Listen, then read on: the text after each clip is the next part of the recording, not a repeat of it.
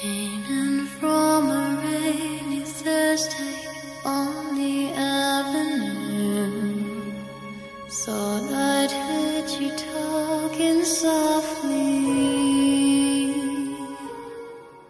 Olá pessoal, tudo bem? Estamos de volta com mais um episódio do Nerdverso e chegamos ao episódio número 22.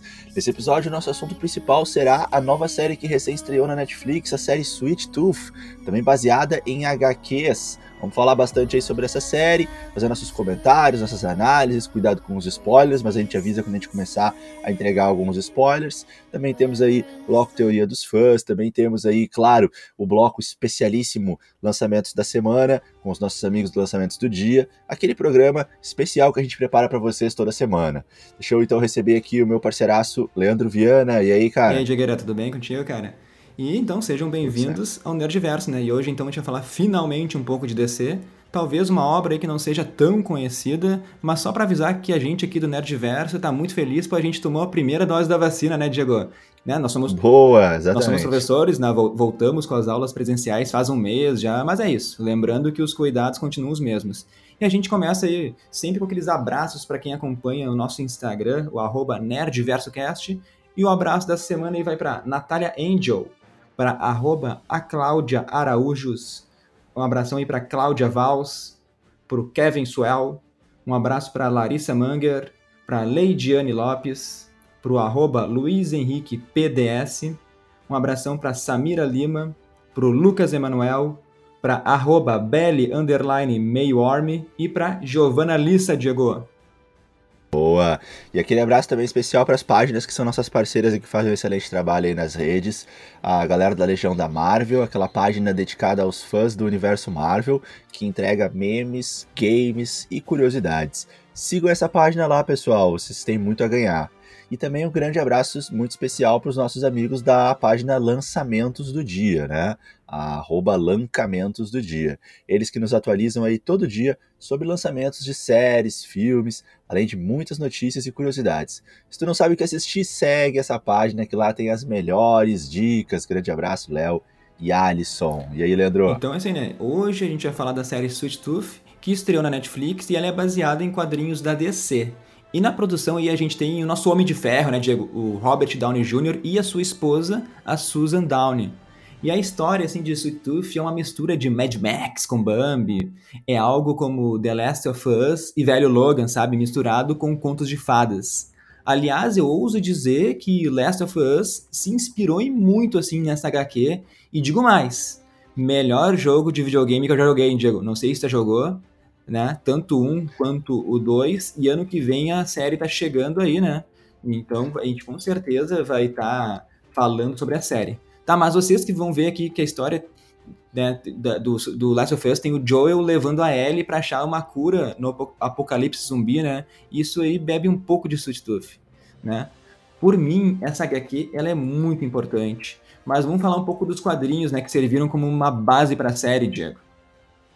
Boa, deixa eu só te responder ali. Eu não cheguei a jogar, né, The Last of Us, mas eu acompanho, né, claro, um, o, assim, o, o quanto que, essas, que esses jogos é, impactaram na, nas pessoas, pelo que eu posso ver, assim, de notícias, de falas de amigos, e não só amigos, mas o que a gente vê, e eu percebo, assim, que essa série realmente foi uma série, essa, esses jogos, né, do, do, as duas versões do The Last of Us, os jogos 1 e 2, foram jogos que realmente impactaram demais, assim, né, foram jogos que marcaram uma geração, assim, uh, que inovaram, que revolucionaram, né, que tem um roteiro um roteiro muito bem feito, né? Assim, e, e, e, e, imagino que não seja só o roteiro, né? Que também seja jogabilidade, a experiência que causa, né, para o jogador. Então, uh, né, só respondendo aí, não joguei, mas assim, por tabela, eu, eu reconheço o impacto que esse jogo teve e como ele realmente deve ser espetacular. E Diego, e né? no ah. jogo, né, o plano de fundo é o apocalipse zumbi, mas isso não é importante, porque a história do jogo é muito mais importante e ela é tão legal, cara, tu te envolve tanto com os personagens que tu fica triste quando alguém morre, alguém toma uma, uma decisão assim, não é que tu tomaria, sabe? Então, eu tô Sim. muito ansioso para ver o que a HBO vai fazer, né? Porque a HBO para mim é selo de qualidade. Eles acertam assim 80% das séries que eles fazem. Então, Concordo. vamos lá. Tu quer continuar aí Sim. trazendo a ideia dos quadrinhos, Diego? Vamos, vamos, pode deixar então eu falo um pouquinho aqui. É, falando um pouquinho sobre os quadrinhos né, de Sweet Tooth, vamos, vamos trazer aqui um, um breve histórico para vocês. É, os quadrinhos eles foram publicados pela Vertigo, né, o antigo selo adulto da DC. Né, uh, isso em setembro de uh, 2009, tá? E quem escreveu foi o mestre Jeff Lemire, que mais tarde assumiu os quadrinhos do Cavaleiro da Lua da Marvel, né? E, e do Arqueiro Verde. É, mas o, o, que você precisa entender é que, mesmo que Sweet Tooth seja da DC, a história não se passa no mesmo universo, né? Do, do Batman e do Superman, né? Então, por favor, cuidem Sim. isso, né? Diferente da Marvel, que geralmente coloca todo é. mundo no mesmo universo, a DC então fez essa separação, tá? É, foram 40 edições lançadas, de 2009 até 2013, né? E depois teve uma volta em 2020 como minissérie uh, com seis edições. É, essas, essas seis edições eu não li ainda, Diego. As 40 edições que lançaram aí de 2009 a 2013 eu li, né? Os quadrinhos Boa. são incríveis. A gente já vai falar um pouquinho mais sobre isso, né?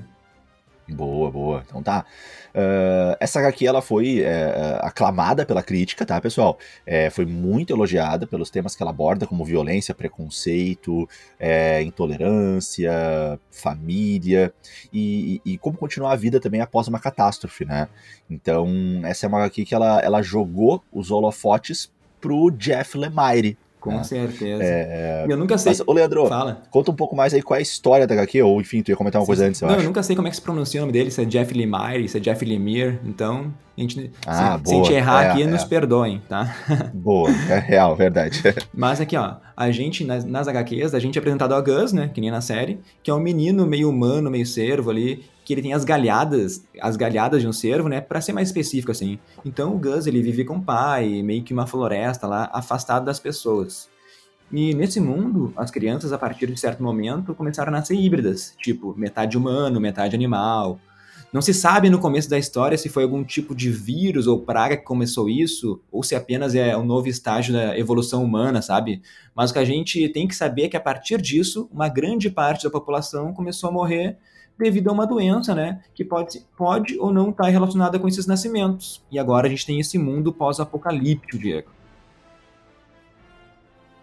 E na primeira edição boa, a boa. gente descobre que o Gus é... ele tem nove anos, né? Opa, pode falar, Diego. não, não, pode seguir se quiser, manda ver. Ah, tá. Então na primeira edição, né, a gente descobre que o Gus ele tem nove anos e nunca saiu da cabana. Só sabe das coisas pelo ponto de vista do pai dele. E em certo momento, o pai acaba contraindo a doença e morre. E o Gus fica sozinho ali. E ele resolve sair de casa para buscar comida, movido pela curiosidade mesmo. Só que na floresta ele encontra dois caçadores que tentam matar ele, para capturar o Gus, nem se importando assim se vão pegar ele vivo ou não. Só que eles querem a recompensa, né? E nesse momento aparece o Tommy Jeppard, que mata os caçadores. A HQ ela é muito violenta e e na HQ eles, o Gus ele tá indo para reserva, né? Onde tem um lugar onde os híbridos são bem-vindos, no resto do mundo eles são odiados.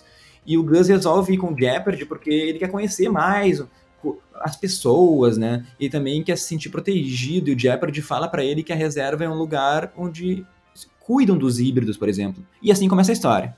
É aqui que a gente diz que se parece com The Last of Us, porque que nem na história do videogame, esses dois personagens vão desenvolver assim um forte laço familiar, eu diria. No caminho vão aparecer as, aquelas ameaças, né? A gente vai descobrindo mais sobre esse mundo. É tipo um filme road movie, Diego. Exatamente, exatamente. E, e aí nós estamos falando da, da história da HQ, e quem já tá vendo a série tá percebendo que a gente tá com uma, uma, uma boa fidelidade, assim, né? Entre sim, o que tá sim. acontecendo na HQ e o que tá acontecendo na história, assim, né? Então o, o início ali, pelo menos, é, é, é muito primeiro, fiel. O primeiro, claro o primeiro episódio, que... né, Diego? O primeiro episódio é bem HQ. Depois a história da série, assim, é bem diferente, né? Depois a gente comenta mais sobre isso. Mas isso. com certeza o começo é bem baseado na HQ. Isso, exatamente. Dessa ambientação inicial, né, Leandro? Ela, ela é bem similar, assim, como se pegasse pela mão o leitor da HQ e dissesse assim: bom, nós vamos começar é, do, do mesmo início e depois aí talvez a gente faça as adaptações, né, que, que são comuns aí quando a gente adapta é, de um livro para um, um, um filme, para uma série, né? É, e também, assim, que eu ia te falar? Agora me fugiu aquilo que eu ia comentar aqui do, do The Last of Us. Sim. Mas enfim, vamos seguindo aqui. Então, nos quadrinhos, né, o Gus é um... Ah, lembrei que eu ia falar, Fala, né? fala. e- como, tu, como- como tu mesmo falou, a questão da violência, né? Isso a gente vai comentar um pouco mais ao longo aqui, né, da, da nossa fala, mas também isso já é uma coisa que dá pra perceber desde o início, né, Leandro? Que Ah, a- nas HQs a gente tem uma violência muito mais explícita, né? Muito mais forte, muito mais visceral, né? Com certeza. Uh, ela, ela- ela não é velada, ela não é minimizada, ela não é suprimida, ela não é silenciada. E na série uh, nós temos um grande filtro, né, Leandro, assim, de, de, de que pra- talvez para deixar ela um pouco mais acessível para outras idades, né? Ou talvez uma só uma intenção dos diretores, mas na série a gente tem uh, muito mais branda essa, essa, essa, questão da Ah, violência, né? perfeito, Ela- isso ela- aí mesmo. Né, fica muito mais suprimida.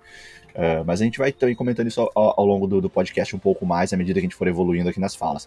Seguindo um pouquinho mais na história, pessoal, os quadrinhos, o, o Gus, ele é um personagem que é ingênuo, né? Ele não conhece nada do mundo, ele vê pureza em tudo, né? Isso a gente também vê ali no, no primeiro episódio. É, enquanto que o Jeppert é um cara bruto que só espera o pior de todas as, as pessoas, né? Então é legal essa dualidade e a gente percebe que é uma dualidade, né, Leandro? Que ela se encaixa muito bem, sim, né, cara? Sim, Porque ela, ela, ela dá, assim, um equilíbrio legal, né? Ela faz ela como se fosse o yin yang, né? Então Com ela vai dar a esses personagens um equilíbrio muito bom, né? Enquanto um deles, ele vai estar sempre esperando o pior e, e isso dá um pouco mais de preparo para o combate, deixa a pessoa mais ligada, né? À espera de algum problema e, e mais preparado para receber os problemas. Mas ao mesmo tempo, ah, o Gus completa ele com aquela, aquela pureza que, que dá esperança, que, que permite continuar acreditando nas coisas e, e confiando nas, nas pessoas. Então isso é legal. E, Diego, eu posso fazer um comentário em cima dessa da tua fala? Por favor. Porque, por exemplo, o Jeopardy é um cara que viveu durante 10 anos esse apocalipse, né? Então ele tem essa casca dentro dele, enquanto o Gus foi protegido pelo pai dentro da casinha lá, ficou 10 anos, ele nem sabe muito bem o que, que é esse vírus, né? O que, que são as pessoas. Então tem essa dualidade que nem tu falou, né? É. E um vai fazer bem pro outro, né, Com Leandro? certeza. Porque o, o Gus precisa aprender logo, né, a se, a se defender e, e conhecer coisas que ele não conhece do mundo. E o Jepper precisa também um pouco disso, né, pra, pra quebrar um pouco a casca, pra ter um pouco de, de amor, de, de felicidade, de carinho, Com né? certeza. Então isso é interessante. E aí a gente vai ter então essa troca entre os personagens durante a história, né? O, Gus então vai ensinar um pouco de gentileza ao Jeppard, enquanto que o Jeppard vai ensinar um pouco às vezes o que é preciso, claro, né? Digamos, né? Que às vezes a gente vai precisar enfrentar, machucar, lutar, enfim, para seguir em frente. E a trama ela vai trazer, Leandro, uma melancolia, né? Assim, vai trazer também, claro, a ação, vai trazer o horror e até um pouco de romance. E, e, a gente se apega aos personagens, né, coadjuvantes e chega a odiar certos vilões, né, então aquela construção bem feita, né, quando um roteirista e os produtores é, é, fazem uma boa parceria e escrevem algo, montam algo com muita qualidade, né, então a gente consegue daí se apegar. Claro, também tem a participação da boa atuação, né, da equipe, né, de, de, Sim, atores. com certeza. Né, e, e a boa direção deles, claro. E o quadrinho, então, constrói uma mitologia que mistura lendas tribais e ficção científica. É, e aos poucos a HQ vai te dando respostas sobre esse mundo do que realmente aconteceu. Até tem que tomar cuidado que eu fui falando aqui Sim, em um certo sim. momento eu acabei falando muito sobre a série, Sim, né? sim. A gente ainda tá falando dos quadrinhos. Não, mas é que no começo é bem, bem comum, né? E na série, e na série eles dão respostas muito mais rápido do que nas HQs, né? Só pra Claro, claro. Então, na série, tu já tu consegue descobrir alguma coisa, assim. Por exemplo, sobre o- como surgiu o Gus, né? A gente vai falar sobre isso, mas na série é apresentado nessa primeira temporada. Dá uma ideia ali. Nos quadrinhos, de 40 edições, tu vai descobrir lá pela 37, tá ligado? Depois de muito tempo, assim. Então, ele fica Uhum. com essa dúvida de como ele surgiu, assim, durante muito tempo. Tá, mas vamos falar da série então, Diego? O que a gente achou, Bora. o que eles mudaram das, das HQs, tudo que vocês estão acostumados aqui com o Nerdverso. Então, a partir de agora, aquele alerta de spoiler, né? Porque a gente pode falar alguma coisa que, se talvez não tenha visto a série, eh, pode, assim, te influenciar, né? Mas acredito que vale a pena aí dar uma maratonadinha. O começo, vamos falar então uma, uma coisa geral, sem muito spoiler, Diego. Vamos falar o que a gente achou, sem dar, assim, aquelas questões principais que tu acha. Pode ser, pode ser. Eu vou começar falando. Pode falar então, então. só lembrando. Só lembrando, então, galera, a gente vai fazer aqui uma, um comentário agora mais geral, mas daqui a pouquinho a gente vai iniciar, então, os spoilers, então insistimos. Caso vocês não queiram ainda saber o que aconteceu e tal, algumas coisas, aí então vocês de repente assistem a série e depois voltam pra cá pra conversar com a gente, pra ouvir aqui as nossas falas, tá? Ou se vocês não se importam, então aproveitem e curtam bastante o episódio aí. É, a minha fala vai ser um pouco mais técnica, Leandro, vai ser um pouco Tá. mais assim sobre o que eu achei do visual, né? Uh, eu achei que a série realmente, assim, a gente sabe que a série, ela foi, o pessoal do lançamento do dia nos trouxeram nessa essa informação já com bastante antecipação, que a série ela estreia na Netflix com 100% de, de aprovação, né, no, no Rotten. E, e, isso é realmente bem assim forte, né? Porque é difícil assim a gente ter uma série que, que entra com uma aprovação total, né? Então, realmente é uma série que tem uma qualidade técnica muito alta. E, e essas aprovações que a gente tem da crítica, elas são aprovações geralmente muito são, são é, análises muito técnicas, né, Leandro? Assim, elas não são apenas sobre o que a gente gosta, se a gente gostou ou não, o que a gente achou ou não, a nossa sensação. São muito além disso, né? E eu, eu, eu concordo que realmente é uma série assim é, muito completa, né? Feita com um profissionalismo altíssimo, porque a gente tem uma fotografia linda, a gente tem uma narrativa muito legal, né? Assim, a, a gente tem aqui aquele início, né? Uh, até um pouco, um tanto quanto poético, né? Porque a gente tem duas vezes aquela fala legal, assim, para cada personagem, né? sim, né? Sim. Toda a história tem, toda a história tem um, tem um início, a, a, o início do personagem tal é aqui. Uhum. E aí é muito, muito legal, assim, essa forma de contar, assim, é, é meio, meio, como tu falou, assim, um pouco de, de conto de fadas, né? Nesse, nesse ponto, né? A gente ainda tem um elemento que eu não sei o quanto que ele é uh, intencional ou não, mas que certamente ele nos toca demais, que é aquele início da série com uh, a pandemia, né? A pandemia sim, deles, sim. né? O vírus lá, o, o, o H5N9, né? Isso. E, e, e assim, uh, não sei o quanto que foi intencional ou não. Claro que a gente sabe que a HQ foi escrita antes né, da, da, da pandemia, então uh, uh, é uma outra situação, mas que acabou, né, inevitavelmente Uh, uh, exatamente igual ao que a gente está vivendo, né? Sim. né? Então, é, é, dá um, um, conjunto de sensações estranhas, né, Leandro? Assim, ao mesmo tempo que a gente se sente se identificando com o que está acontecendo, mas podendo assistir aquilo sem, sem correr riscos, né? A gente também tem um momento, assim, de, de talvez relembrar algumas coisas. É, talvez, em alguns, pode despertar alguns gatilhos, é importante comentar, é importante falar, né? Porque a gente vai ter essa presença aí. Mas não é assim a, a não vai ficar martelando em cima disso o tempo todo, né? A gente tem assim a trama principal não é em cima da, da do, do, vírus, né, do, do flagelo, é, é, é, muito mais assim a questão do, dos híbridos mesmo e essa relação que vai se desenvolver entre eles e também ali a dupla do, do, do Shepard e do, do Gus. A fotografia da série tá linda, tá muito bonita mesmo. A interpretação dos personagens, tá, eh, dos atores, tá maravilhosa. A direção tá ótima. Uh, trilha sonora, ok, né? Então, eu acho que a série ela tá assim com uma produção assim uh, muito profissional, muito cuidadosa, sim, sim. muito caprichada, Leandro. Assim, arrisco dizer que vai concorrer a prêmios, né? Vai concorrer a premiações assim e, e deve levar algumas coisas aí na, na, nas premiações de séries. Mas é essa a minha fala, mais, mais técnica, Leandro. Tá. E tu, o que, que tem Vou a dizer? falar aqui em geral de Tooth, então, na minha opinião, a série é mais voltada para o público jovem do que para um público mais adulto, né, Diego? A série, ela não é extremamente infantil, mas nunca dá aquele passo que deixa ela mais dark, sabe?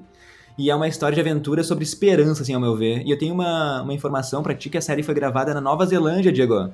Né? E daí eu Boa. quero falar do ponto positivo da fotografia, que nem tu comentou, né? Tá muito linda, né? Aquelas tomadas que mostram as paisagens, né? E faz diferença tu não usar CGI nesses casos. E aqui a gente pode meio que comparar com o filme dos Eternos, que tem a maioria das filmagens assim, Diego. Né? Uhum. Então, ó, e toda a história a gente vê aos olhos de uma criança descobrindo o mundo pela primeira vez. Então, isso que eu acho interessante. Tem diversas obras pós-apocalípticas que estrearam sim recentemente e usam um vírus como obra de fundo, mas são todas obras pessimistas, né? E Sweet Tooth assim traz um outro olhar, né? Um olhar de esperança. A gente pode meio que ligar com a transição do mundo agora, com a esperança da vacinação, para que ano que vem seja uma nova vida, né, Diego? Boa. Né? Boa, exatamente. Eu queria assim complementar e dizer que a série ela foca mais na aventura do menino meio servo, meio humano, do que em pilhas de cadáveres jogados pelo mundo a série, assim, ela caminha com uma mensagem meio subliminar, não deixa bem claro, mas é sobre tu aceitar as diferenças, né? Porque a gente vê ali o Gus, ele é todo bonitinho, tem só chifres ali, a orelha de animal, mas no, tem no final lá o menino, né? Que, desculpa aí pelo spoiler, pessoal, né? Nasce, nasce meio humano, meio sapo, né? né? Só que não falam nada disso, né? Será que os pais abandonaram essa criança? Se tu for pensar, tem essas questões mais pesadas, mas que a série meio que não vai abordar, né, Diego? Sim, aqueles filtros que a gente falou, né? é. né? Então, assim, eu, eu, quero muito que confirme uma segunda temporada, porque esse mundo acredito que tem muitas histórias, assim, a serem contadas ainda. Não sei o que tu espera, Diego. Não, eu acho que sim. Eu, eu acho que o, o final da série termina com esse gancho mesmo, né? Assim, que caberia muito bem uma segunda temporada. A primeira temporada foi muito boa, então, assim, também se encerrarem agora não tem tanto problema, acredito eu. Acho que não fica nada a, Ah, dever. eu acho que fica sim, Diego, porque eles, do jeito que eles acabam ali, parece que tem muita história pra ser contada ainda, sabe? Agora que. Não, claro, É, te sim. entendi, te Sim, entendi. sim. Eu, eu di- eu digo assim que não deixa nada assim muito mal terminado. Ah, tá, entendi, assim, sabe? entendi. Eu, eu acho que, eu acho que, claro, que é, é, é aquela coisa, assim, fica as du- os dois caminhos a seguir, Leandro, eu acho que eles ficam muito bem, ahn, muito tranquilos, sabe, assim, terminou muito bem, sabe? Se quiser continuar, não vai ficar aquele remendo mal feito de quando Ah, uma- entendi. um filme, uma produção é muito Entendi, boa e a entendi. galera quer porque quer fazer uma segunda edição, Entendi. sabe? O problema é se não continuar, porque daí fica sem- meio que sem história, né? Entendi, entendi o teu ponto, que a continuação seria boa, e não- agora entendi. Isso, isso mesmo. O que mais, Leandro, que a gente Mas pode então, falar aí, falar que agora, gente segue? vamos falar abertamente de coisas da série. Vamos começar, Beleza, então. Vamos começar ali, bem do começo, né? Que seria sobre a chegada do vírus. Que algo muito legal na série é que eles mostram, né? Mesmo que seja por um breve momento, o início do vírus, né? Porque na HQ, nada disso é mostrado, Diego, né? Então tem aquele Hum. caos se instaurando na cidade. Eu achei muito legal de ver, assim. Ah, e a série parece ser bem atual com a, com a pandemia que a gente está vivendo hoje, como tu acabou de comentar ali. E tem muitos Isso. momentos que a gente vê pessoas com máscara, utilizando álcool gel, né? Mantendo o distanciamento. E eu acho que daí talvez tenha sido gravado na pandemia, cara. pra- Pra eles pegarem esses pontos principais, sabe? Algumas tomadas. Eu acho que talvez ano, ano passado, no começo da pandemia, essa série começou a ser gravada na Nova Zelândia. Porque ela não tava Uhum. tanto caos ainda, né? Né? Sim. Mas eu não sei se isso te incomoda. No meu caso, não, né? Mas sei que tem muita gente que não aguenta mais ver assim, coisas relacionadas com o vírus, tipo. Uhum. É, eu vou te dizer que no início, quando eu comecei a assistir as primeiras cenas, me deu um, um certo desconforto, Leandro. Sim. É, de pensar assim, porque o que acontece, né? A gente viveu a pandemia, claro, de um modo que não é esse modo apocalíptico, às vezes, que é desenhado nos filmes e séries. Mas a, a gente, né, pela primeira vez, a gente chegou um pouco perto desses cenários apocalípticos dos filmes, né? Que até então a gente olhava e pensava, ah, isso nunca vai acontecer com a gente Sim. está acontecendo, né? Então, quando acontece ali aquelas situações, né, das primeiras cenas do filme, em que as pessoas ficam assim muito, muito, muito ah, ah, desesperadas porque percebem que estão com o vírus e que, né, certamente vão morrer, ah, ou quando a gente percebe o desespero nas ruas ali, né, com as pessoas desesperadas, saindo correndo, fugindo, e ao mesmo tempo as autoridades tentando impedir que as pessoas saiam por aí disseminando vírus e meio que aprisionando as pessoas, quarentenando elas à força, né? Por uma questão de, de evitar que elas, que elas vão disseminar o vírus. E aí começa a virar um caos, assim, ah, ah, né? Vou ser meio redundante, mas enfim, um caos generalizado, né? Caos é caos. Mas Sim, assim, sim. Ah, e isso é meio desesperador, assim, né? Porque seria meio que um estágio seguinte ao que a gente tá vivendo agora, sabe? Então, eu, assim, quando assisti, fiquei um pouquinho, assim, incomodado, pensando assim, nossa, imagina se a gente dá mais esse passo, né? Porque a gente chegou perto disso. Mas, não, é, acho que daí não chegamos a tanto. Enfim, mas foi algo muito rápido, Leandro, porque a série ela é tão boa que ela já te envolve, já te abraça já ah, te direciona, assim, pra viver aquela aventura, viver aquela ficção. E aí, pra mim, assim, foi só um momento inicial, assim, que durou alguns instantes, alguns minutos, Uhum. e logo em seguida eu já estava desconectado a essas sensações aqui do mundo real e estava apenas curtindo aquilo que eu estava assistindo ali. Sim, mas a gente, a gente deixa, né, de novo esse aviso, para que porque alguém que sofreu muito, mas muito, assim, teve perdas durante a pandemia, talvez seja um gatilho meio ruim de assistir esse começo É. de série, né, Diego? Exatamente, exatamente. Mas Concordo. vamos falar então do Gus, nosso personagem principal, né? Isso. Ah, Manda aí, o que, que tu Que acha? ele é, que, que ele é meio. É, é o nosso híbrido, né? É o meio humano, meio cervo ali.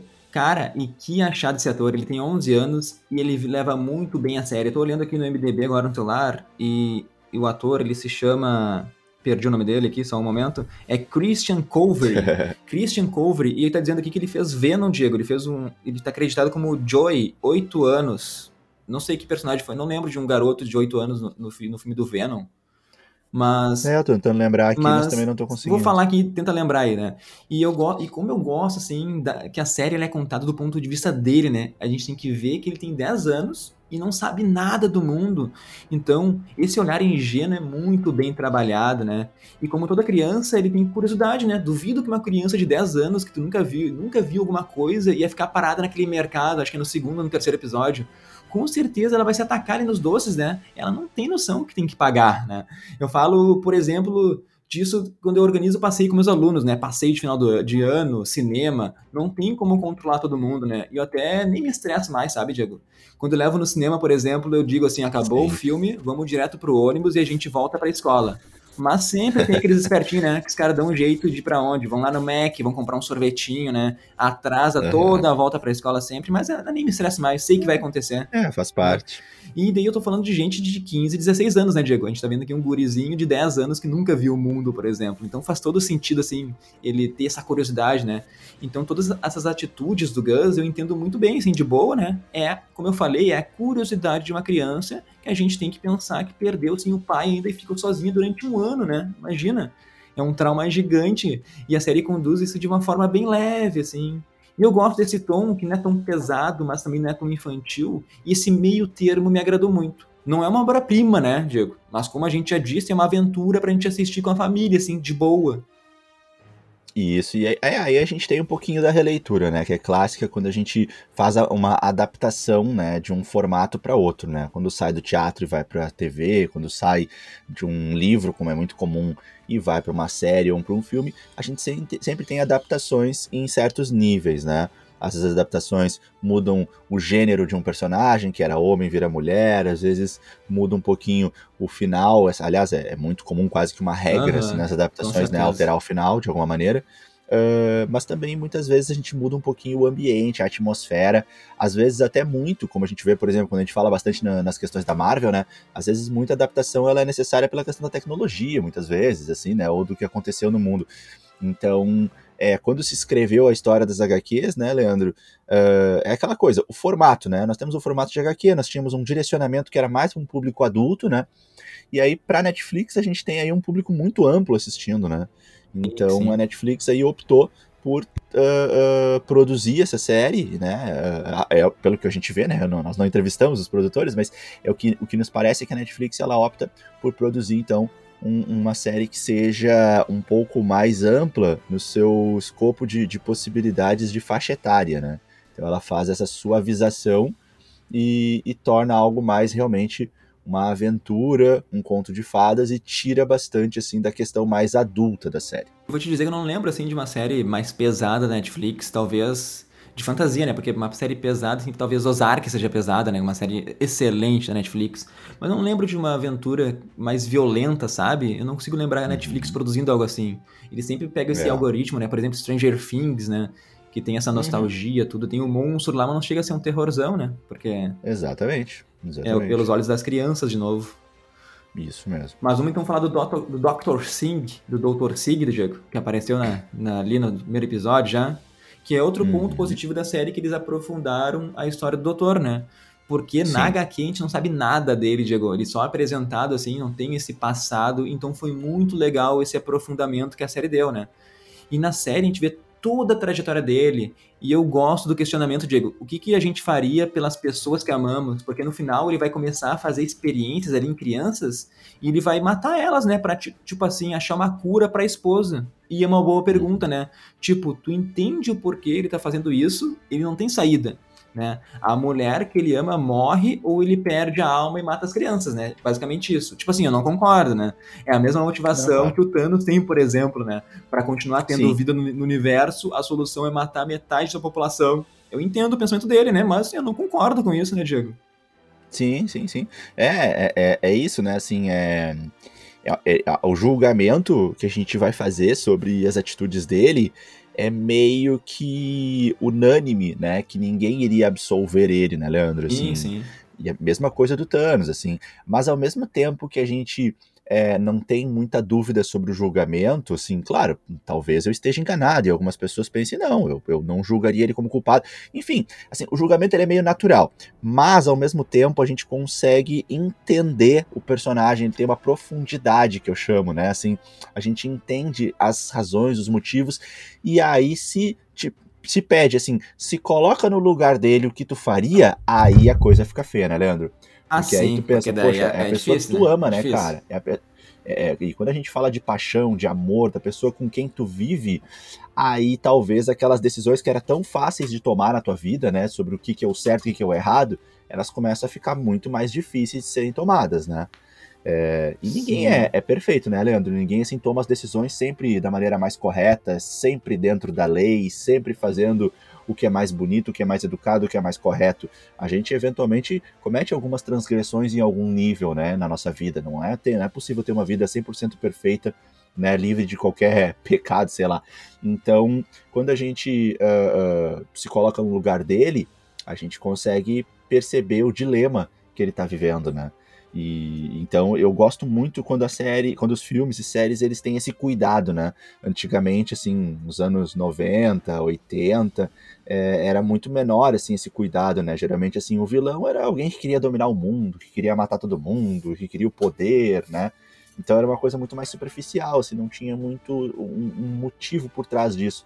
E aí agora não, os, os seres humanos evoluíram é, para fazer séries e filmes em que os vilões eles têm uma profundidade. São, são, são, são seres que, que enfim, têm um, uma ideia, um objetivo que, que, que, foram construídos para isso, né? Assim, que, que, a vida levou eles para esse lado, né? Assim, alguma coisa aconteceu que deixou eles desse modo e que talvez pudesse ter acontecido com qualquer um de nós. Sim, e aliás, nas HQs, né, a gente sabe um pouquinho do passado do Tommy, a gente sabe um, um pouco do passado do Tommy Jeopardy, na verdade, né? E lá no final um pouco mais sobre o passado do grande vilão, né, o Abbott os outros personagens não. Então acho um ponto positivo assim a série ela aprofundar e contar mais sobre esses personagens secundários pra gente meio que se apegar, né? Como eu falei do Abbott, vamos falar um pouquinho do vilão, né? Eu gostei dele, né? Mesmo ele sendo bem caricato, né? Aquele vilão bem clichêzão, né? Eu senti falta de um pouco mais do desenvolvimento do personagem, né? O Dr. Singh, por exemplo, foi bem trabalhado, então eu acho que eles vão nos mostrar em uma segunda temporada como que o Abbott virou essa pessoa má, né?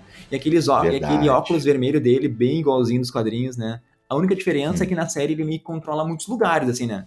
Que nem aquele mercado que apareceu lá, ele tem várias pessoas trabalhando para ele. Na série, ele é uma ameaça muito maior do que nas HQs, assim, né, Diego? Uhum, uhum. É, é, é, agora tu falou uma coisa que realmente me fez voltar um pouquinho naquilo que eu falei, né? Sobre ter ou não uma segunda temporada. De fato, concordo bastante Sim. com essa tua fala aí, Leandro. Acho que uma segunda temporada ela fica bastante é, útil, realmente útil, se a gente puder aprofundar um pouquinho mais a história do Abbott na série, né? Concordo. Sim, sim. Mas vamos então comparar um pouquinho com as HQs, né? Outra diferença entre a série e a HQ é a ideia de levar o Gus para reserva, parte do próprio Jeopardy, né? Não tem aqueles papelzinhos lá, vinha para reserva, né? O Jeopardy chega lá e na, né, na série o Gus ele fica sabendo sobre isso por causa do panfleto, como eu falei, né? E aliás, vamos voltar a falar da HQ, né? Que ela é muito violenta. No primeiro episódio ali, que o Jeopardy salva os dois, os dois o, desculpa, salva o Gus dos dois caçadores, nos quadrinhos ele dá um Isso. tiro na cabeça de um e esmaga a cabeça de outro em uma árvore, né? Na série a gente não visualiza essas mortes, né? Eles dão essa amenizada, assim. Isso. Porque, pelo visto, a Netflix está apostando que a série vai ser vista pela família reunida ali. E vou te dizer, né? Como já falei, não me incomoda, né? Porque eles estão construindo bem sim, os personagens. Sim.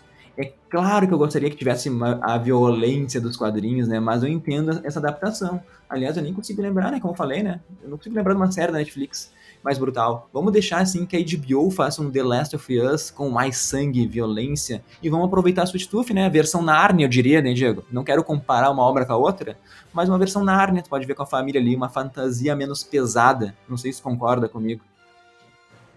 Não, concordo, concordo. E eu acho que realmente são, são uh, situações muito diferentes, né, Leandro? Assim, claro, eu não tenho muito conhecimento sobre a história de The Last of Us, assim, mas me parece que em The Last of Us os personagens não são, na sua maioria, crianças, né, Leandro? É, Pode não. confirmar isso? Não são. É, né? tem a Ellie só ali que, então... que o Joe tá levando a Ellie, mas ela não é uma criança, né? Exato, né? Mas é uma, né? É, é, o... é uma, mas ela né? é uma criança. Mas é uma criança Enquanto que viveu o apocalipse, no... tá bem machucada, também tem, também tem sua casca, ela não é ingênua que nem o Gus, né? Isso, exatamente. E aí, no, no Sweet Tooth, a gente tem o Gus, que é super ingênuo, e isso é um elemento importante né, na, na série. E também temos a, a, os outros híbridos, né, que, que eventualmente aparecem. Então, a gente tem, assim, uma presença maior de crianças, e isso acaba, talvez, influenciando mais, assim, os produtores a fazer, nos dias de hoje, um, uma, uma, uma, uma criação, uma produção que seja mais suavizada. Agora, eu acho que em The Last of Us não há uma, uma necessidade ou um ganho tão grande em fazer isso, né? Até porque uh, os jogadores, né, uh, de, The Last of Us, E, e, veja bem, nós estamos falando de jogadores que jogaram esse jogo há alguns anos atrás, né? Diferente daqui a pouco dos leitores de, dos HQs que, que leram isso há, há 15 anos atrás, né?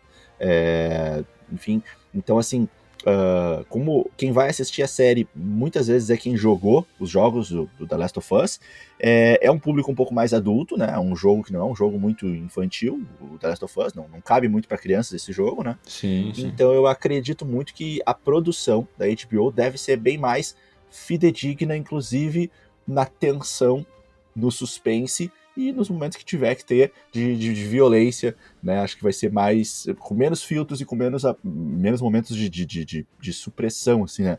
Dessa, desse, desse clima de tensão.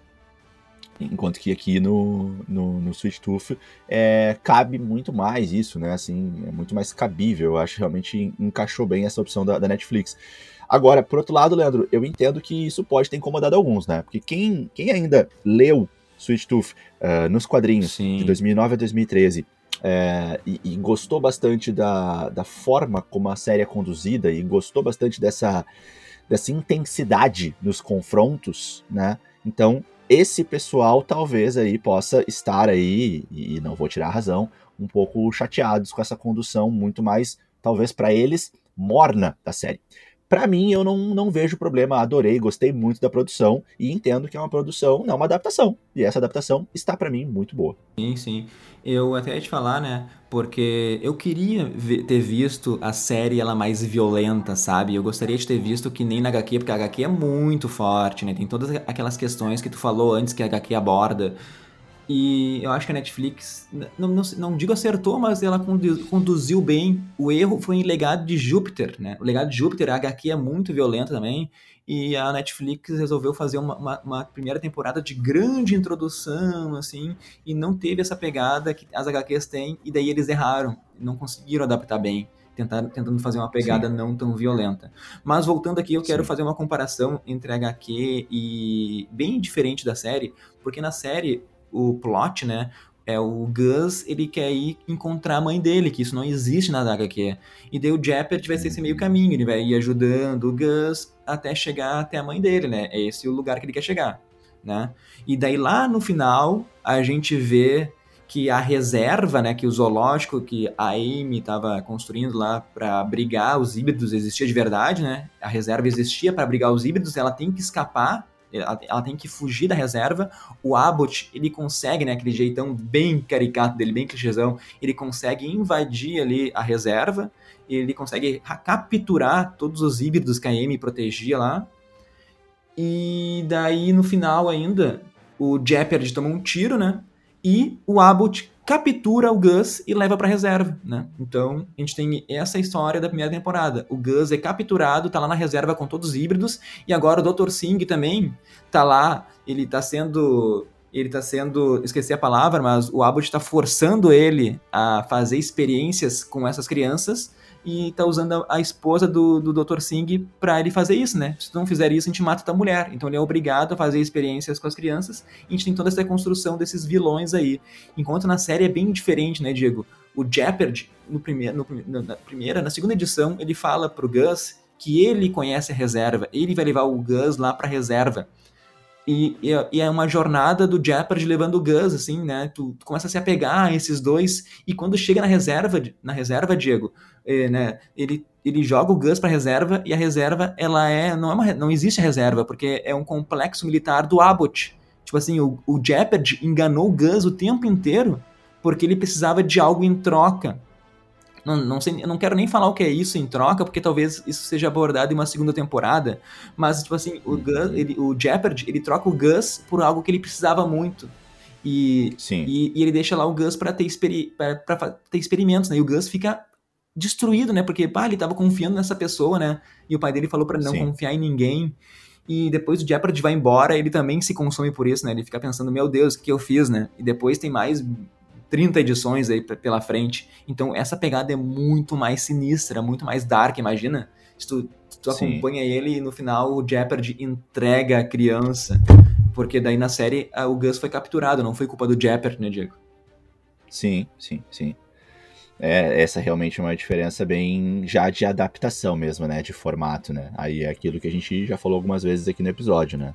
a, a adaptação de roteiro que, que, que, que, é comum a gente ver, né? Quando a gente tem essa passagem aí da, da do livro, da HQ, para a série ou para o filme, né? E que geralmente, assim, com, com grande chance, é, decepciona quem vem da leitura e vai assistir a adaptação, né, na tela. Então, Sim. isso é muito comum, né? Assim, a gente já viu várias vezes isso acontecendo. Né? Inúmeros casos, né? Harry Potter, Senhor dos Anéis, é, sei lá, enfim, né? até mesmo outras coisas como outros tipos de, de, de, de, de gêneros, como 50 Tons de Cinza. Então, geralmente, quem, quem vem da leitura e vai para a adaptação às vezes vai sentir assim um pouquinho de, de, né, de desrespeito, talvez, porque a pessoa se apaixona pelo texto e pela história e pelos elementos que ela leu e não encontra aquilo exatamente, né, com fidelidade total na adaptação. Mas é quase que uma regra, né, Leandro, assim, da, das produções artísticas, das produções visuais, é Sim. quase que uma regra. Sabe que é, lá na, numa das escolas que eu trabalhei, existia um projeto que é muito comum nas escolas, né, um projeto de elaboração de curtas, né, que os alunos elaboravam curtas para a disciplina de, de língua portuguesa, uhum. eventualmente num trimestre de apresentação uh, tinha pontuações para outras disciplinas e tal, né? E aí uh, eu me lembro que uma vez eu participei junto com, com a professora, com os alunos, de uma palestra de um cineasta que veio para é, orientar os alunos antes de iniciar o projeto daquele ano, né, de elaboração dos Sim. curtas. E aquilo me marcou porque o cineasta ele, ele comentou assim, e depois a professora trabalhou com os alunos e, e, e, comentou com a gente também em sala dos professores, que era uma regra, era uma regra clara, Leandro, assim, que na adaptação a gente precisava mudar o final. Então olha só que coisa forte, né, assim, para mim aquilo me marcou, ah. nossa, nossa, que história é essa? Pois é. Tipo assim, não é, não é mudar radicalmente, sabe? Assim, tu pode mudar radicalmente ou tu pode mudar sutilmente, mas que era necessário fazer alguma mudança. Então aquilo me marcou, porque para mim eu pensava que uma, que uma adaptação era tu adaptar simplesmente pro, pro aspecto visual, sim, né? Pra tu sim. visualizar o que tu não visualizava na leitura. Mas não, Uh, era uma regra assim de, dos elaboradores, assim, né? Então eu trago essa curiosidade para vocês. Talvez seja uma questão que aquele cineasta trouxe, talvez não seja uma coisa unânime, né? Talvez sim, outros cineastas sim. pensem diferente, mas aquilo, pelo menos, me, me parece que assim, uh, não, não deve ser só ele que pensa dessa forma, né, Leandro? Pelo menos existe uma corrente que pensa dessa ah, forma. Com certeza. Né? Então, Uh, legal a gente trazer esses pontos, né, cara? Quando a gente faz a comparação entre a HQ e, e, e, a produção visual da série, é, é, claro que nós vamos ter diferenças, e pelo que eu percebo da minha experiência, assim, é, isso é uma coisa muito natural. E também é natural a gente, então, ter quem se afeiçoou a série não gostando de algumas adaptações, e quem não tem essa afeição tão grande ou tem um desprendimento maior, vai levar isso numa boa. Eu acho que, bom, para mim é um pouco mais fácil dizer, né? Eu não criei esse laço com as HQs, eu gostei muito do, do, do que eu assisti, da produção. Mas a gente só falou coisa boa, né? Vamos falar um pouquinho dos pontos negativos. Eu vou trazer algumas coisas que me incomodaram bastante, sabe? Que são os detalhezinhos que eu, que eu, que eu não gosto, né? Por exemplo, o CGI do Bob, né? Eu achei muito ruim. Ele destoa de todos os outros híbridos, né? Eu me senti vendo Alvin e os esquilos. Nas HQs, ele é uma topeira Sim. mesmo, né? Praticamente, assim, ele é todo animal, sabe? Não tem metade humano. Tá? Mas eles uhum. adaptaram tantas coisas na série que eles podiam ter mudado isso, né? Porque tu vai ver no final lá aparece um monte de híbrido e todo tu vê as características humanas e animal. Então ele ficou muito falso ali, né? Parecia uma coisa, um CG muito ruim, me lembrou muito Alvin e os esquilos, Diego. Outra coisa também no episódio final, como é que o, o Jeopardy toma um tiro, tá lá tirado no chão, né? Daí a Amy chega lá e coloca o Jeopardy na caçamba da caminhonete dela. Porra, meu, o Jeopardy, o cara tem o quê? 150 quilos? Como é que ela pegou o cara e colocou na caçamba, né? E depois ele acorda lá no escritório dela, tipo assim, deve ser no quinto andar, né? E não tem nem luz para usar como desculpa um, um elevador, sabe? Então, assim, essas coisinhas me incomodam. Também no, no, no, episódio final, que o Jeopardy, quando tem o nascimento do filho dele, ele, ele vê que o filho dele nasceu também meio híbrido, ele sai correndo do hospital, quando tá mostrando o flashback do Jeopardy, né? Ele desce lá do elevador, ele encontra o Dr. Sink, né? Ele tem umas conversas lá, e daí o Jeopardy pensa um pouco e volta pro oitavo andar, e ele fala que, que nesse meio tempo os militares chegaram, alguma coisa aconteceu que a, a esposa dele e o filho dele sumiram. Pô, tipo assim, 10, 20 minutinhos aconteceu alguma coisa, por onde é que eles escaparam, sabe? Então, Sim, é, problema de montagem, é, né? Que nem a gente viu alguns em Falcão e Soldado, né? É, problema de montagem, né? De, de, de, de roteiro ali, é. de cena. Então, claro, É. a série não é perfeita, como a gente falou, tem vários defeitozinhos, assim, mas no Sim. geral é uma coisa agradável de tu ver, sabe? Tu não pode Sim, ir sim. querendo cobrar um Oscar, tá ligado? Exato, exato. É aquela coisa, tem, tem pontos negativos, a gente tá trazendo aí, o Leandro, acho que eh, listou muito bem alguns, né, que a gente pode, que a gente pôde observar, mas é aquela coisa, né, Leandro, como a produção tá muito boa de um modo geral, eh, fica suavizado esses erros, né? Com certeza. Eles, eles ficam mais suaves, Sim. eles, eles eh, praticamente não incomodam, né? Eh, às vezes dá aquela, aquela quebra de, de, de, eh, de atmosfera, às vezes tu tá assim Sim. super conectado com o que tu tá assistindo, e esse detalhezinho às vezes meio que te tira um pouquinho da atmosfera, te, te franze a testa, né? Ué, o que, aconteceu Ah, aqui? com certeza. Mas é muito rápido porque o corte de cena e o segmento da história já novamente te puxam, te traz de volta e tu tá mais interessado em saber o que, que vai acontecer no próximo instante, no próximo episódio, no próximo corte. Então acaba que não não tem um peso tão grande assim, né? Não atrapalha tanto. Então, Diego, só pra finalizar a nossa fala aí sobre Sweet Stuff, eu queria trazer aquela pergunta, né? De quem que é o grande culpado? Foi o vírus que trouxe os híbridos ou os híbridos que trouxeram o vírus? Essa pergunta é a mesma nas duas obras, né? Agora, talvez, eu fale um pouco de spoilers dos quadrinhos. Então, se tu não quer ouvir, ouvir assim, passa um pouquinho pra frente pra não pegar esse spoiler. Mas não tem problema, é dos quadrinhos. Talvez isso vai ser abordado na segunda temporada. Mas nos quadrinhos, quando descobrem que o Gus nasceu através de experimentos, né? Nas HQs, quando o Gus fica sabendo disso, era só lá pro final das 40 edições. Né? Ele fica se culpando por ser a partir dele que a doença se espalhou e devastou o mundo, assim.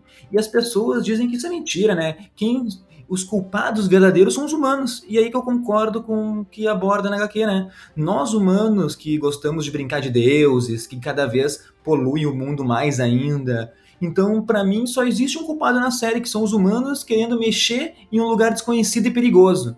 Aliás, né, aquela mãe do Gus, como a gente já falou, ela não existe nos quadrinhos, mas o Alaska, onde ela aparece no final, tem tudo a ver com a origem dos híbridos. Então eu quero ver como é que eles vão explicar isso na segunda temporada, porque é algo mais confuso, é algo com o pé mais na fantasia, e eu tô muito curioso para saber isso. Então, a nossa a nota nerd verso minha, né, do Leandro, vai ser, Diego, 7,6. Hum, boa, boa.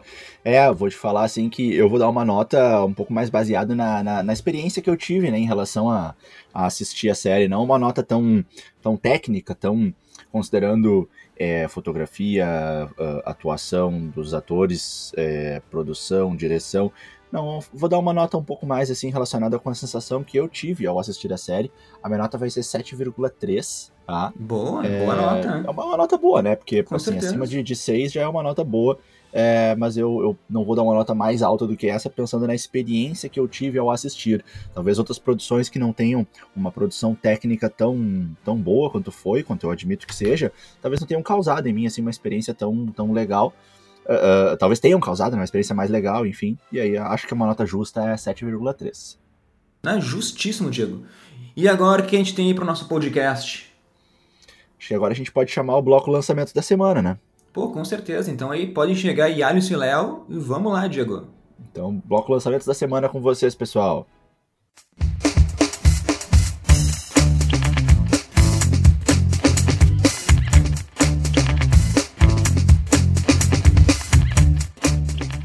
Então agora o bloco lançamentos da semana, né? Com aquelas melhores dicas de séries e filmes.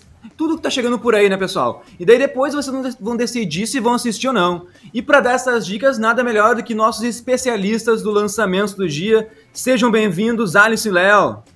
Fala galera, aqui é o Alisson e aqui é o Léo, mais, mais uma vez, né? É um prazer estar aqui com vocês, trazendo as últimas novidades, as últimas dicas para assistir aí nos principais serviços de streaming e no cinema também, claro. Isso aí, então. E quais são aí as dicas da semana, pessoal? Ah, a gente já, como vocês já ouviram aí pelo pessoal do, do Nerd Verso Cast, né? Sweet Tooth é a grande estreia da semana na Netflix, é uma aposta. A Netflix que já tem um histórico aí, né, de adaptações de quadrinhos, para quem lembra aí da fase da Marvel, Demolidor, né? Sim, é, e várias outras. The, The Umbrella Inclu- Academy, né? Inclusive, vou te interromper um pouco, é, o legado de Júpiter, né? A mais recente aí, adaptada dos quadrinhos, que foi cancelada. a gente Cancelada também. Pois é, né? É, foi o Esse... primeiro episódio que a gente participou aqui do Nerdverso, a gente falou sobre o legado de Júpiter. E infelizmente a série foi cancelada. A história é muito boa, mas a Netflix, os produtores, né, não souberam aproveitar muito bem a história e não agradou nem, a, nem o público, nem, nem a, crítica, a crítica, e acabou sendo cancelada. E como a gente falou, né, a Netflix faltou ousadia, né? Eles não quiseram adaptar, porque a HQ é bem violenta, eles tentaram fazer, eles ficaram tentaram fazer algo mais sério, mais político, mas também mais família. Ficou é... uma confusão ali e não agradou ficou ninguém, muito... né? É, ficou muito dramático, igual a gente falou, não foi nem a ponta do iceberg, então a expectativa era que fosse realmente desenvolvido muito mais do que a gente viu aí né, nessa primeira temporada e o resultado acabou sendo esse que infelizmente não foi positivo, mas já foi anunciado aí né, um, um derivado. E eu acredito que agora eles vão tentar meio que corrigir esse, esse erro que, que foi feito aí com o legado de Júpiter. Pois é, tomara que eles entrem assim de, de frente assim com as, as histórias da HQ, né? Eles têm que ter esse, som, esse tom mais sombrio, assim, mais, mais violento. Eles, eles têm que arriscar, não adianta. Se a Netflix ficar sempre no mesmo estilo, daqui a pouco o pessoal vai começar a cansar. É, essa, essa é a verdade. Tem muita história boa que foi adaptada em, em tons mais leves. É, Lock and Key, não sei se você assistiu. É uma série que, vi. se você for, for ler a história original, ela tem uma pegada mais sombria, mais pesada, mais terror. E a Netflix fez uma adaptação um pouco até mais teen, eu posso dizer assim. No sim, caso de Legado de Júpiter, faltou toda essa pegada de, de, de, força, de violência que, que a série traz, essa, essa abordagem que que traz esse impacto, né? Pra gente que lê a HQ, é, que leu a HQ, sentiu isso, essa falta, né, de, de impacto que, que a história tem.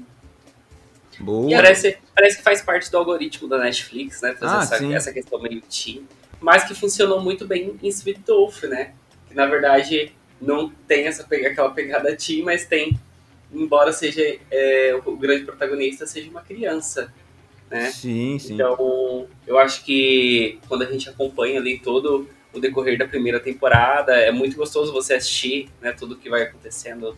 Toda cada episódio tem uma trama ali para se resolver e ao todo vai contando toda a história. Eu gostei muito de Sweet Tooth. Sim, sim. Como a, gente, como a gente já comentou, é bem tranquilo de tu maratonar a série, né? Não fica nada pesado, tu te envolve ali com os personagens. Claro que tem, como a gente falou, tem os pontos positivos e negativos, mas no final, assim, o saldo é, o saldo é bom. Dá pra assistir tranquilamente a série. É, e vai ser renovada, vai ser renovada. Vai sim. Ah, sim com essa certeza. É uma, essa é uma série que, até o momento, tá com 100% de aprovação, com 25 críticas. Então, bem diferente do legado de Júpiter, né? que tava lá tipo, com 50 no, no Hot Tomatoes, mas e tá agradando bastante o público, né, pelos primeiros comentários que a gente já recebeu, tipo, agradando bastante mesmo. Difícil a pessoa que assistiu que tem um comentário negativo. É, então a gente deixa sim, aí reforçando, né, já o que o pessoal do, do falou, a gente deixa a nossa primeira indicação, que é Sweet Tooth. É, a gente também Falando de outra série, tem novidade aí no Amazon Prime Video, que vem investindo cada vez mais em conteúdos nacionais, né? É, depois de anunciar aí outras séries brasileiras em 2021, entre elas já foi até lançada cinco vezes comédia, agora a Amazon Prime Video lança Dom, né, que é esse drama policial que é criado e dirigido por Breno Silveira. A gente tem os atores Gabriel Leone e Flávio Tolenzani, né, no, nos papéis principais. E é uma história, para quem não conhece, é uma história baseada em fatos reais, que segue Pedro Dom, que é um rapaz aí, foi um rapaz carioca, de, é um rapaz carioca, desculpa, de classe média alta, que foi um, um dos grandes nomes aí do, do tráfico, né, da bandidagem do Rio, do Rio de Janeiro. Então é um caso que repercutiu bastante, inclusive, e agora ganhou essa, essa adaptação em formato de série pelo Prime Video. Eu não vi essa série ainda, mas eh, eu vi que o marketing tá bem forte, porque Sim. eu tava, esses dias tava, tava trocando de canal ali, daí parou no Jogo do Brasil por 10 segundos. E em 10 segundos no letreiro atrás tava assista, assista Dom no Amazon Prime. 10 segundos que eu parei ali já vi na TV uma propaganda, então a Amazon tá apostando bastante nessa série. E eu só fico triste que a Amazon não fez esse marketing com Invincible, né? Que é, pra mim, por enquanto, a melhor série do ano da, da, Amazon, e os caras tá lá meio escondido. Mas Sim. Talvez porque o Dom seja uma produção brasileira, né? Então eles estão fazendo esse marketing no Brasil é, bem forte, né? É, tem essa, tem essa questão, tem essa questão de ser uma produção nacional e tal. É igual eu falei, é um mercado que eles estão investindo, são poucas as produções nacionais que, que tem ainda no, no, Amazon Prime Video, mas todas que foram lançadas até agora, essa é a que recebeu o maior destaque de mídia. É, é a mais, primeira grande aposta. É a primeira sim, né, grande aposta. Bom, vamos conferir então, ver se vão, vão sim, acertar. Sim, vale a pena. Igual eu falei, Pedro, Pedro, Pedro Dom, né, que é a história do protagonista, é um, foi um jovem que teve uma vida muito intensa, né? Então é uma série muito intensa, muito eletrizante. Os episódios também são interessantes de, de se maratonar. E fica a dica aí para ver no Amazon Prime Video Dom. Boa! Vamos indo, é, indo agora pro cinema, né? A gente tem que falar de Invocação do Mal 3, A Ordem do Demônio, que depois de alguns adiamentos, finalmente chegou aos cinemas brasileiros. A gente sabe que a situação ainda não está favorável, né? Para a gente ir é, assistir um filme no cinema, a gente ainda não está tranquilo quando, quando se diz sim, é, sim. de ir ao cinema, mas Invocação do Mal chegou aí, surpreendendo também, né? Os fãs, principalmente, dessa, dessa franquia que teve James Wan na direção dos dois primeiros filmes e agora abre espaço aí é, para uma nova direção, que é uma direção muito interessante também, que é de Michael Chaves, que fez A Maldição da Chorona, e traz, né, o Patrick Wilson e a Vera Farmiga nos papéis de Ed e Lorraine Warren, em mais um caso assustador, né? Para mim, essa é a, é a minha franquia assim, de terror favorita. E esse terceiro filme gostei bastante. A gente conseguiu... Vou ver se eu, eu, vou esperar chegar, né, Alisson? Vou esperar chegar em casa. Acho que eu não vou no cinema ainda ver o Invocação do Mal, mas é uma franquia que eu gosto muito, assim. Sim, o HBO Max está chegando aí, né, no dia 29 de junho. E a promessa da, da HBO Max é que depois de 30 dias, né, ou 35, 35 dias, dias, os filmes da Warner já cheguem lá na HBO Max. É, então, então eu não sei se vai contar 35 dias a partir de agora, dia 4, né?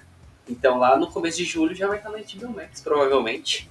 Essa é a expectativa. É um caso bem assustador. A gente teve uma boa recepção da crítica com as primeiras, né? E depois deu uma caída aí. Mas para quem é fã de um bom terror, vale a pena ver, porque Invocação do Mal, o Léo disse que é uma das franquias favoritas dele. E eu intero isso, eu reforço, porque realmente é muito bom. A gente tem outras histórias né, desse universo, Annabelle, né? Quiser assistir aí. É, Terror em MTV também, que traz alguns casos que foram aí do casal Warren. E a, mais Invocação do Mal, para mim, disparado, é, é, a melhor. A Freira, né, que foi derivado do segundo a filme Freira, de Invocação isso. do Mal, o segundo filme. A Freira decepcionou um pouco, mas o segundo filme, para mim, é o melhor. E o terceiro é bom, mas é, não superou o segundo. Sim, sim. Porque pra mim é, eu não vi essas é, eu não vi essas adaptações da Anabel e nem a da Freira, mas a Invocação do Mal 1 e 2 eu assisti, é uma, uma franquia bem legal de... de não, não, é bem legal, né? Tu toma vários sustos, mas... Sim. não é algo não, pra é se divertir, gosta... assim, vendo. É, pra quem gosta do gênero, é um filme que vale a pena ver. Eu, particularmente, gosto muito do gênero suspense, terror. Eu, eu, eu tenho uma queda, assim, por esse gênero.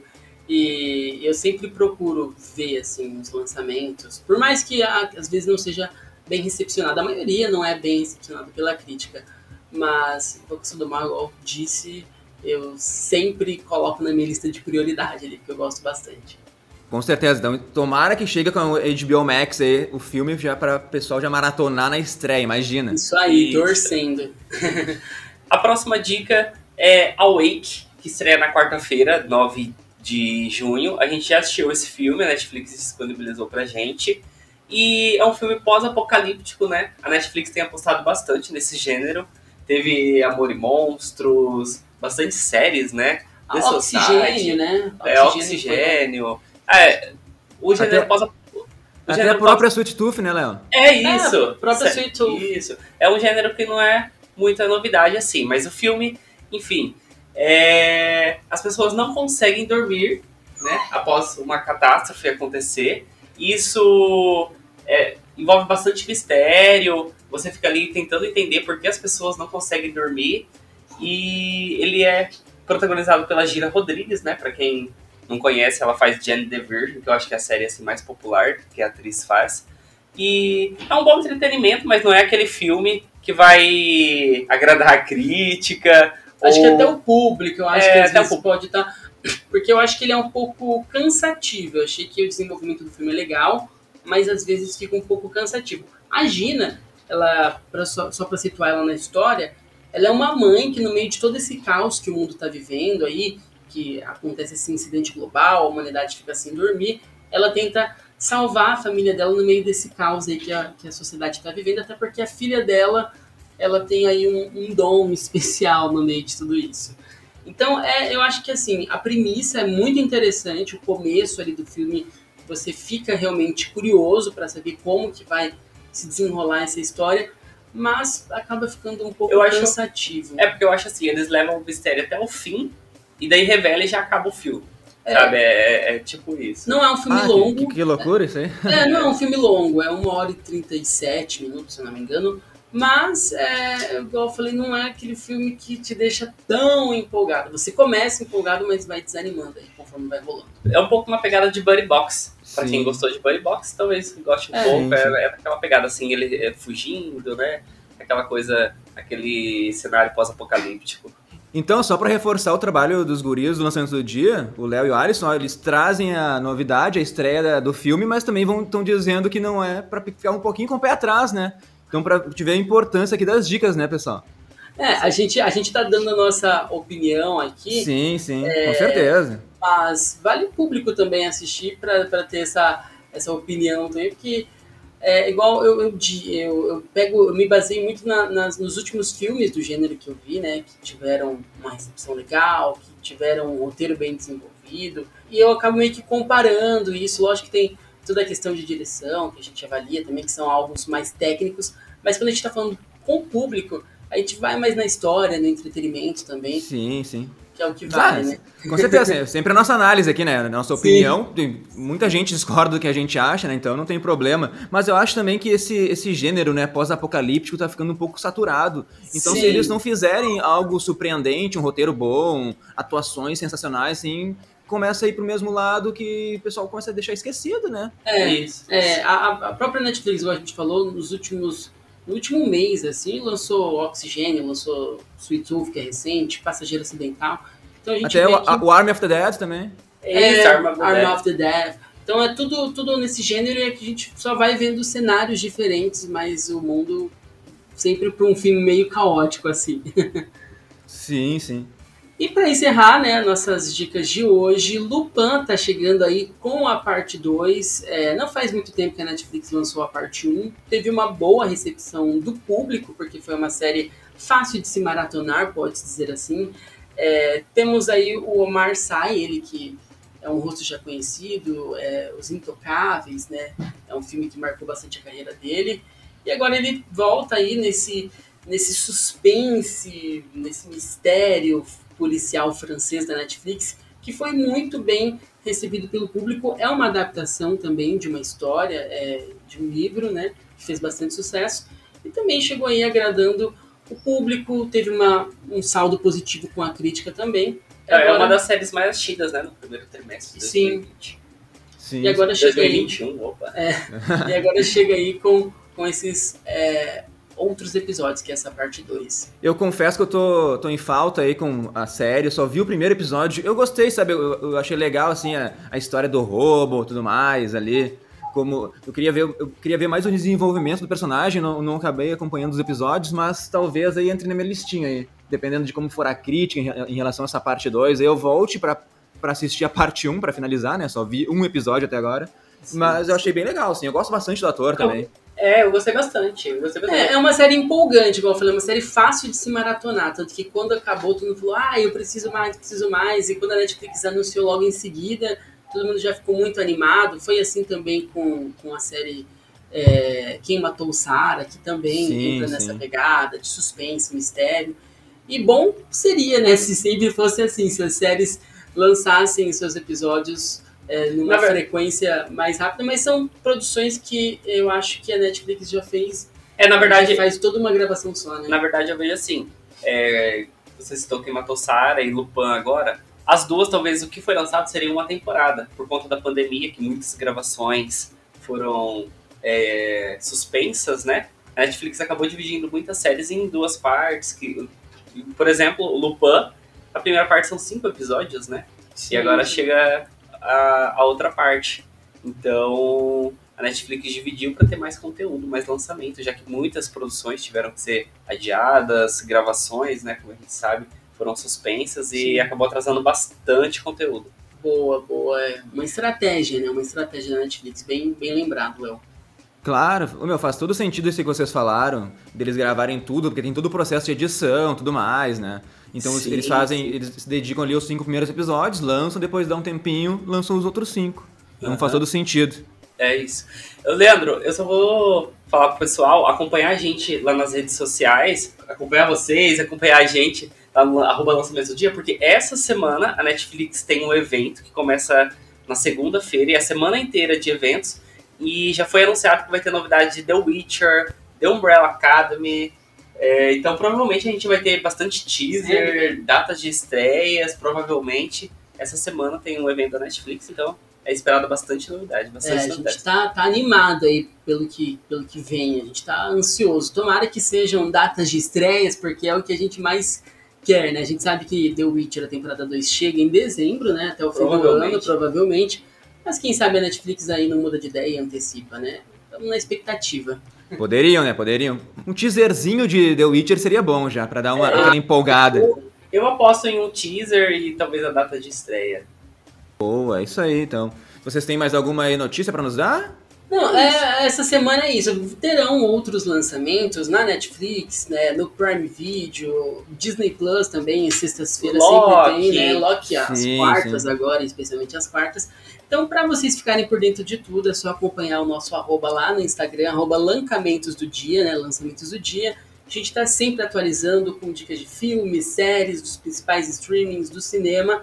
E no Twitter também a gente é sempre ativo, arroba lançamentosdia. E eu tô ansioso para Loki. Eu tô tão ansioso para assistir a série e também para acompanhar a análise de vocês. Com porque obrigadão, é o que eu fico esperando é. pra.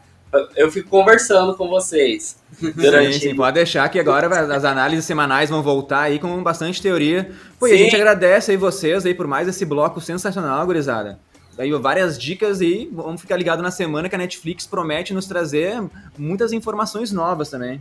Isso, isso aí, aí, isso aí. A gente que agradece e tamo junto. Ó. Obrigadão, então. Valeu. Valeu, Valeu gente. Abraço. Tchau, tchau. Abração.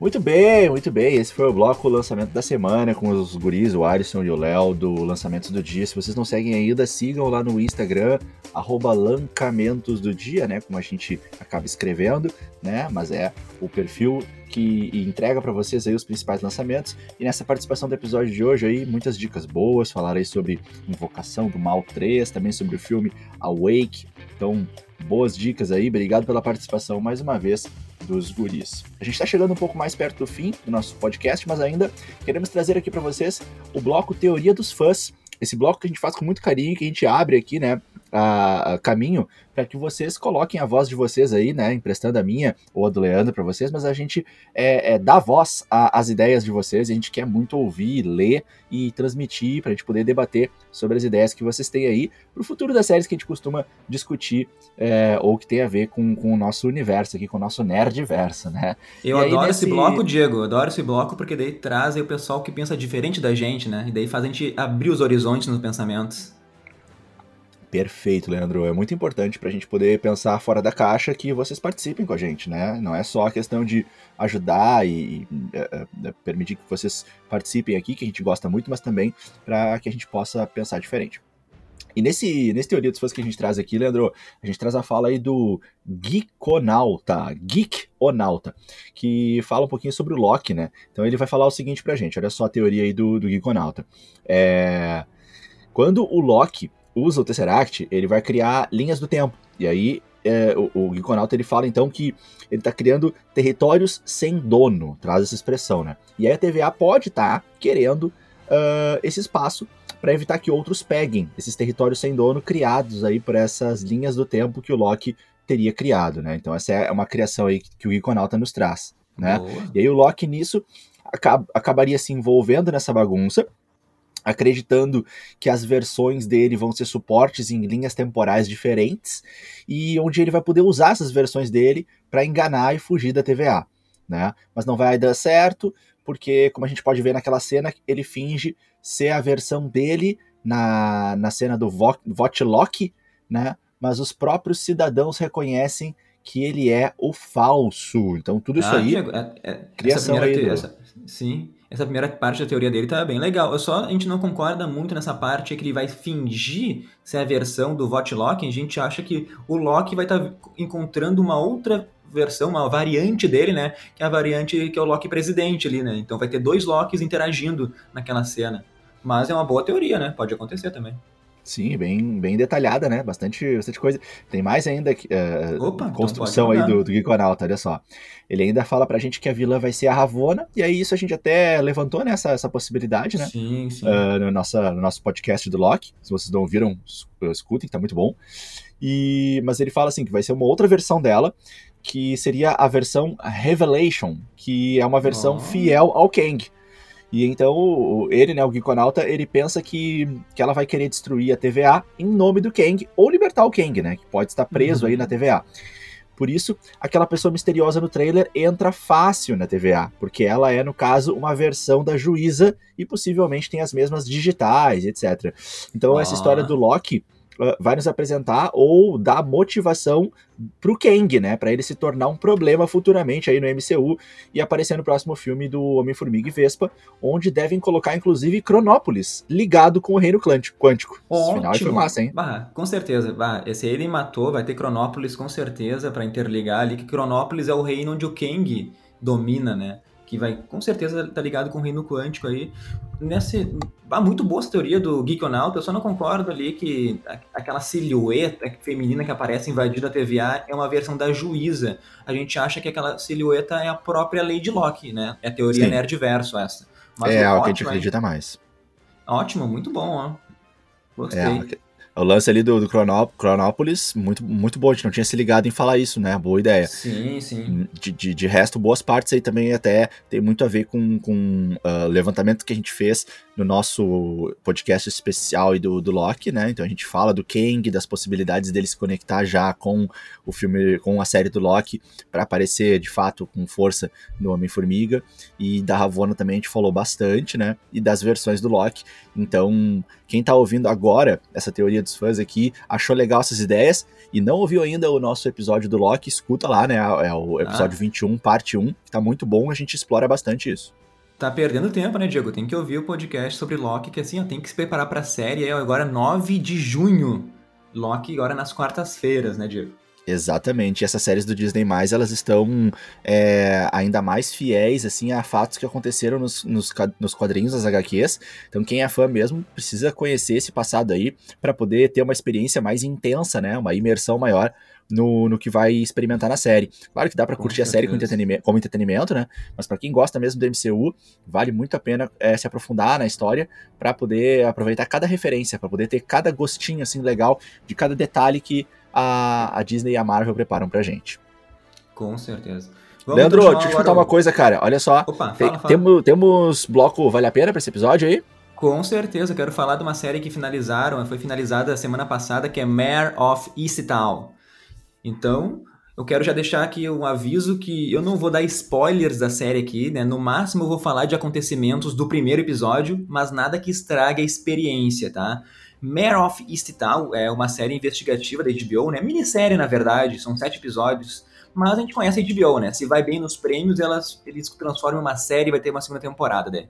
Mas quem não assistiu ainda vai chegar no dia 29 de junho, junto com a HBO Max, né? E eu já falo agora que vale muito a pena assistir, né? Porque para mim, Leandro é a melhor minissérie do ano até agora, tá? A história da série, ela se passa assim em uma cidadezinha do interior dos Estados Unidos, aquelas cidades com neve, né? Tu sabe que tá frio porque os personagens estão cheios de roupa. Então, isso já te dá assim um ar mais sufocante, Diego. Mas a série, assim, ela é focada na Mare, que é interpretada pela Kate Winslet, a nossa Rose de Titanic, e ela tá incrível no papel, Diego. Assim, ó, ela deve concorrer na mesma categoria de melhor atriz em minisséries com a Elizabeth Olsen, né, a Wanda, e também com a Anna Taylor de Gambito da Rainha. Da Rainha. Olha aí. E eu ouso dizer assim que a Mare, a Kate Winslet, desculpa, ela deve ganhar como melhor atriz, né? Mas se a Elizabeth Olsen ou a Anya Taylor ganhar, assim, ó, eu não vou ficar, não vou ficar chateado, porque vai ser uma disputa duríssima, assim, nessa categoria de melhor atriz em minissérie. Legal. Mas enfim, voltando a falar da série aqui. A Mer, ela é uma policial, investigadora, assim, de seus 40 e poucos anos, e ela tá investigando um assassinato nessa cidade e tá tentando. E, que tá relacionado. E tá tentando, desculpa, relacionar com outro caso que ela ainda não conseguiu solucionar. É aquele tipo de série que dá para tu criar várias teorias, onde todo mundo é suspeito. Então tu tem que acertar o assassino. Eu te, te, confesso, Diego, que eu errei o meu palpite, né? Mas a solução do caso é muito boa. Eu comprei a ideia ali do, dos roteiristas e tudo mais, e eu não tenho nada a reclamar. Talvez os ouvintes possam se perguntar assim, tá, mas não tem nenhum erro de roteiro, a gente está sempre reclamando aqui, né? Mas eu vou te dizer que a série é tão boa, Diego, tão boa que eu não me importo. Tem vários errinhos de roteiro ali, mas são tão supérfluos que passa batido, sabe? Mas na Sim. série, a Mera, ela vai. Tu vai descobrindo que ela tem muito sofrimento acumulado. Tem o ex-marido que mora do lado, tem a amiga triste com ela, com um caso que a Mera não consegue solucionar, problema com o filho que a gente vai descobrindo ao decorrer da, da série, tem a mãe. Nossa, ó, parece que ela tá sempre carregando 100 toneladas nos ombros, tá? E ela não se deixa sofrer, ela não quer mostrar que tá sofrendo.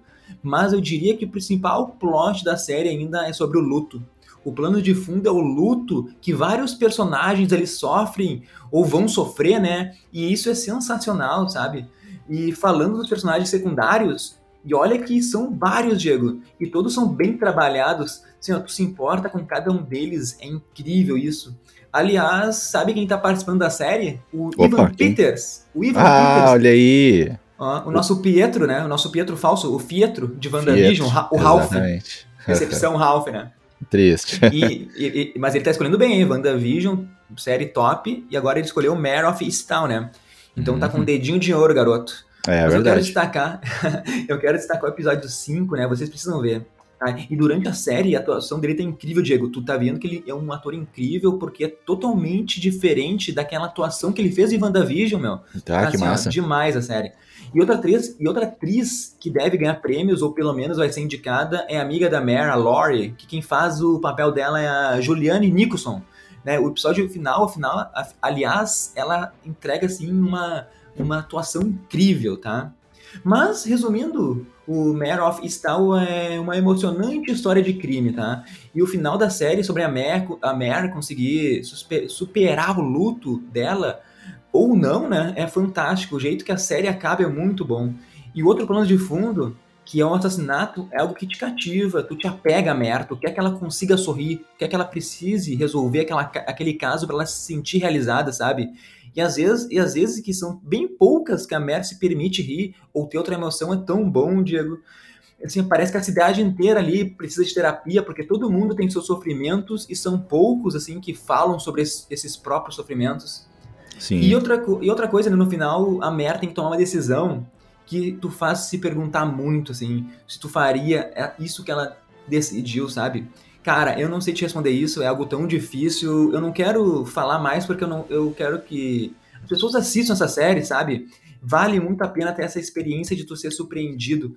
Talvez mais para frente a gente faça uma análise quando mais pessoas assistirem. Mas Boa. é isso. Mas eu posso apostar assim, essa série foi ótima tá? É para assistir semanalmente foi muito bom, porque daí e a nota, criando, e a nota? vai criando teorias.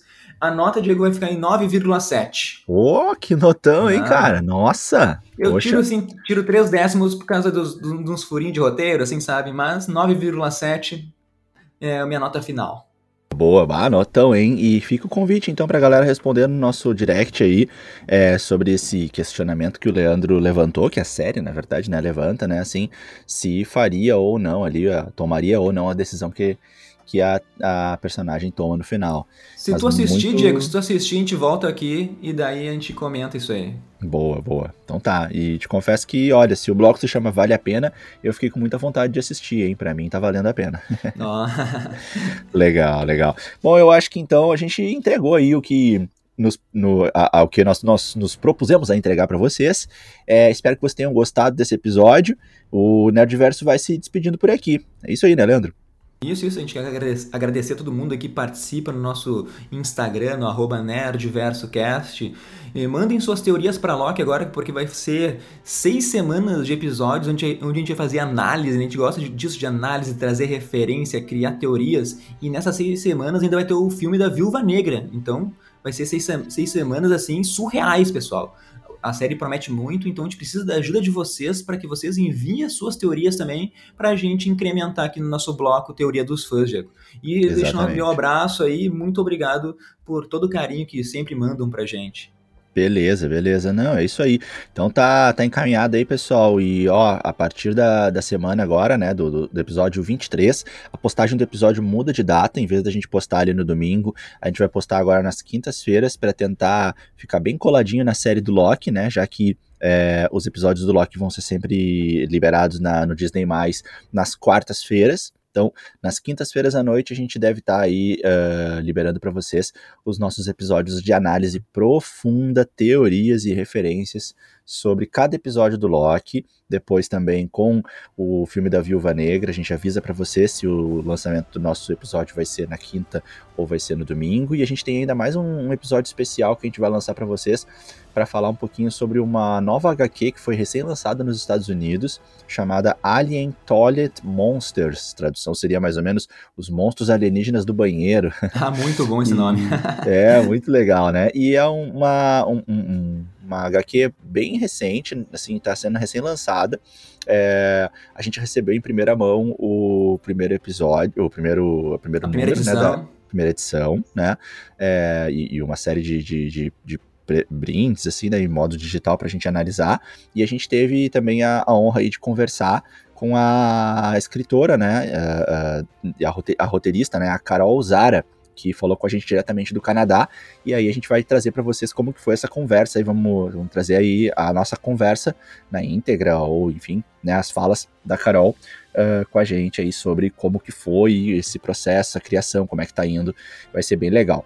E então é isso, a gente se despede por aqui, tá, tá indicado aí para vocês o que, que vem por aí, muita coisa boa. Nos vemos então no primeiro episódio de Loki. Até mais, isso pessoal. Aí. Um grande abraço. Abração. Abração. Valeu, tchau, tchau.